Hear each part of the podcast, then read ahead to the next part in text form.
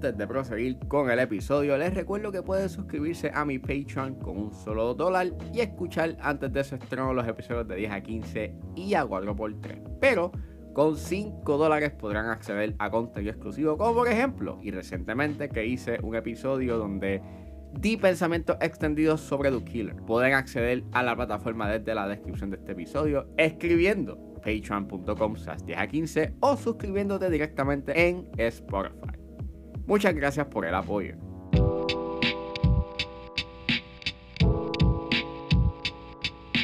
Damas y caballeros, bienvenidos a 4x3, una sección de 10 a 15 donde se habla de películas y series de años pasados. Yo soy Ángel y continuando con mi conversación de la saga Bourne, hoy voy a estar hablando de The Bourne Legacy. The Bourne Legacy está disponible en Amazon Freebie, así que si es hora de regresar al pasado y recordar, es porque la 4x3 acaba de comenzar.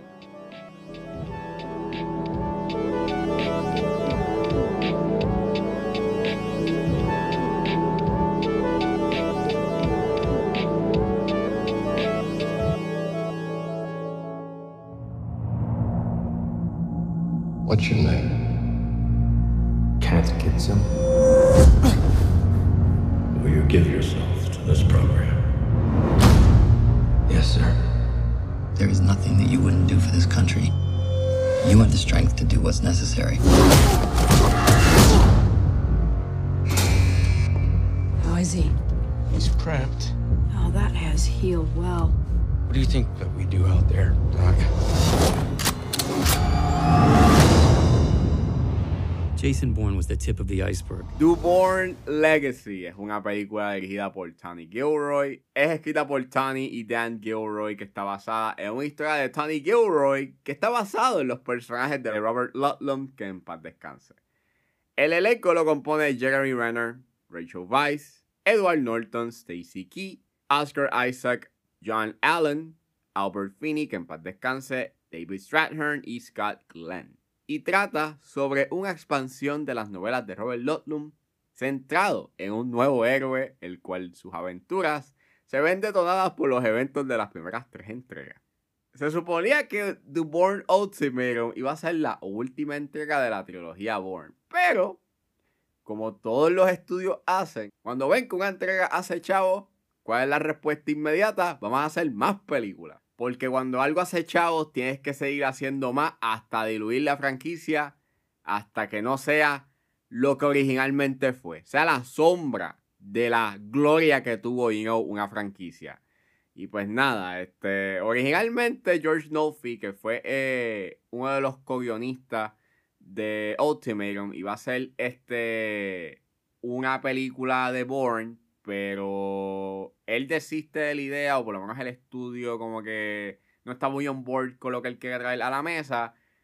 Pero luego él hace The Adjustment Bureau, eh, que coincidentemente Matt Damon está involucrado o estuvo involucrado en ese proyecto y pues se convirtió en el protagonista.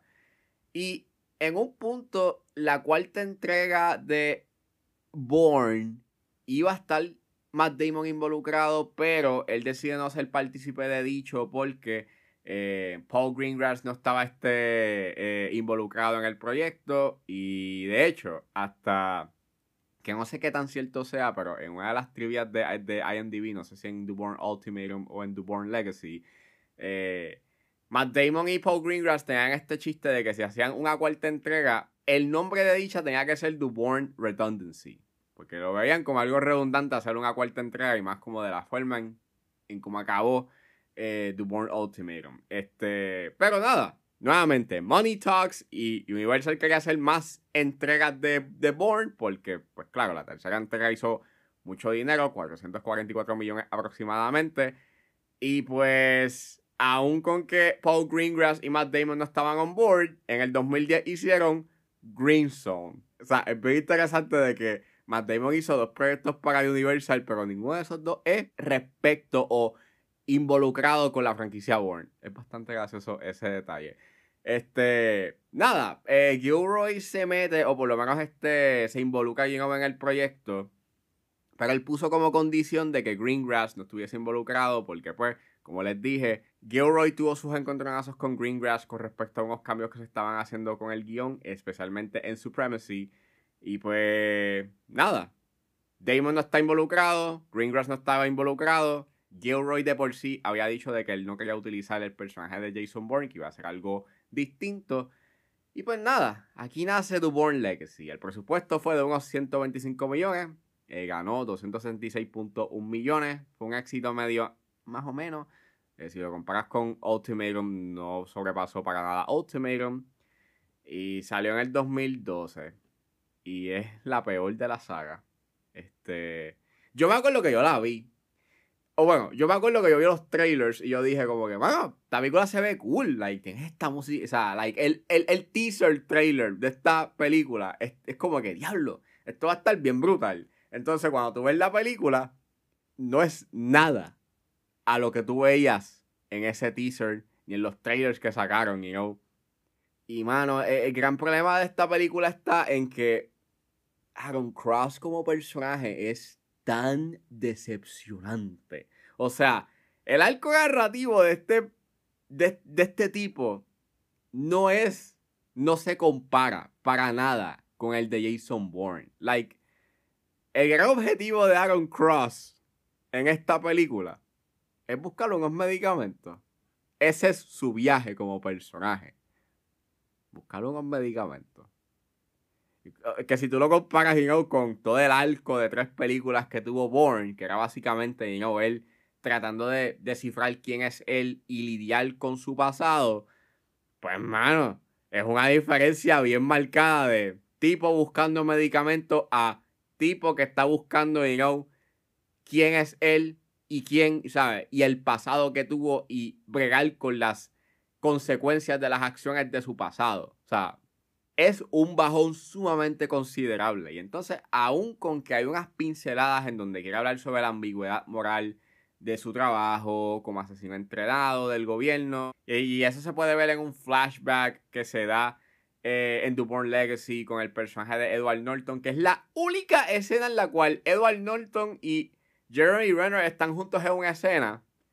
Eh, pues eso, esa es la única escena en donde tú puedes ver un cierto tipo de interacción o un cierto tipo de cuestionamiento, digamos, moral, en donde Aaron Cross está como que cuestionándose un poco su moral, pero no se explora del todo. Y entonces los personajes que tengas aquí, o sea, tengas un elenco bastante chévere, like Edward Norton, está David Strathairn y, y, pues John Allen, even though están al final, aparecen nada más al final, pero tienes a Stacy Key, tienes a, tienes a Scott Glenn, tienes a, tienes a Oscar Isaac, tienes a Oscar Isaac, tienes a Rachel Weisz, o sea, y todos ellos no reciben el screen time necesario y gran parte del por qué, o sea, la gran parte de por qué estos personajes maybe tienen un cierto tipo de presencia es porque pues tienes a un talento detrás, o sea, tienes a Rachel Weisz, tienes a Jeremy Renner, tienes a Edward Norton, tienes a Oscar Isaac, pero ninguno de ellos tiene el screen time necesario para que a ti te importen estos personajes. Entonces, la historia de esta película pudo haber sido sencillamente, you know, Aaron Cross desertando por su despertar moral que él tiene y pues ataca a la CIA. Pero no, se trata sobre él buscando medicamentos. Es un bajón. Like, like, like, dime, o sea, ¿cómo tú pasas de un personaje tan compelling como Jason Bourne a un personaje tan, tan black como, como Aaron Cross, mano? Y el problema no está en. El problema no es Jeremy Renner. El problema es el personaje. El personaje es un ser a la izquierda. Y el inicio es tan frustrante porque eh, estás viendo el aftermath de las cosas que pasaron en Bourne Ultimatum y te los intercalan con Aaron Cross cruzando y caminando en Alaska. Y pasa algo y te dan información de qué pasó después de Bourne Ultimatum y ¡bam! Pasamos a esa de National Geographic. Y es como que... O sea, no me importa el documental de National Geographic que está pasando con Aaron Cross. Me importa lo que está pasando con el aftermath de lo que pasó en Bourne Ultimatum. Pero no. Intercalan esas dos cosas y ese es básicamente tu primer acto media, por media hora estamos viendo a Aaron Cross caminar hasta, un, hasta una cabaña, te encuentras con Oscar Isaac. Oscar Isaac es un agente y tiene un cuestionamiento moral más o menos y hablan un poco le dicen, yo, amago, yo no tengo pastillas, pero puedo buscar pastillas para que te las den. Y no les dan las pastillas porque, pues, en ese, en, ese momento están, papi, atando cabos sueltos y eliminando a gente. Desapareciendo cualquier tipo de existencia de que estos programas clandestinos existen. Mucho del estilo de las películas de Bourne, ese estilo que tenía Paul Greengrass con su eh, manejo bastante crudo y documental de las escenas, está perdido en esta película, like, no está. Eh, Robert Elswit es el director de fotografía y aunque yo soy bien fan de la fotografía de él, y aunque se hace un buen trabajo, like, hay escenas que se ven bien, la identidad visual de la franquicia, o por lo menos de la trilogía Bourne, no está presente en esta película. Aunque tenga shaky cam, eso sí, hay shaky cam, pero este es el mal shaky cam, porque las escenas de acción, mano, están editadas bien, son bien choppy, eh, no puedes entender muy bien las mismas. Esa escena de la persecución que sucede al final eh, en las Filipinas se siente bien caótica y de muy mala manera. Eh, y mano, el final es tan underwhelming. el final de esta película es tan malo. Porque literalmente se, acaba. se, nota, que querían hacer más. Pero no pasó. Porque esta película, pues. No. No hizo chavos. Bueno, hizo chavos, pero no fue chavos como que, wow, vamos a seguir haciendo más películas. De hecho, hay mucho que coge prestado de you Legacy de The Born Identity, porque tenés este el personaje de Rachel Weisz, que básicamente actúa como esta como, como esta especie de Marie, pero no es nada de compelling, ni, ni hay química entre Jeremy Renner y Rachel Weisz. Este, me sorprende tanto de que esta es la película que más dura, like, con 2 horas y 12. Y es bien uneventful, honestamente. Es una película que fácilmente la puedes esquipear, la puedes ignorar y no te pierdes de nada porque en verdad es, es, nada. La película es una senda perdida de tiempo.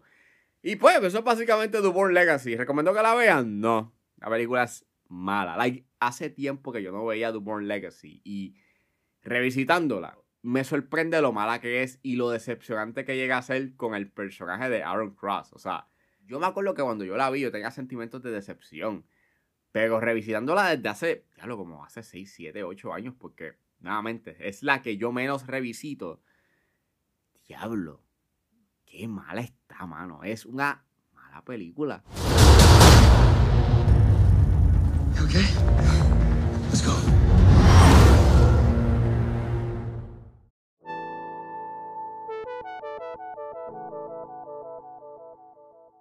Bueno, eso fue todo en este episodio de A4x3. Espero que les haya gustado. Suscríbanse a mis redes sociales. Estoy en Facebook, Twitter e Instagram con ángeles.pr. Ahí si están a la disposición de ayudar a la calidad de este podcast, pueden llamarme a través de PayPal como ángelespr. Como también pueden ayudarme con sencillamente compartiendo los episodios en las redes sociales. No importa la ayuda que ustedes decidan hacer, yo voy a estar inmensamente agradecido. Los links a todas estas opciones están disponibles en la descripción de este episodio. Me pueden buscar en su proveedor de podcast favorito como 10 a 15 con Ángel Serrano. Gracias por escucharme. Recuerden suscribirse. Recuerden darle rating en Apple Podcast y en Spotify. Y nos vemos en la próxima.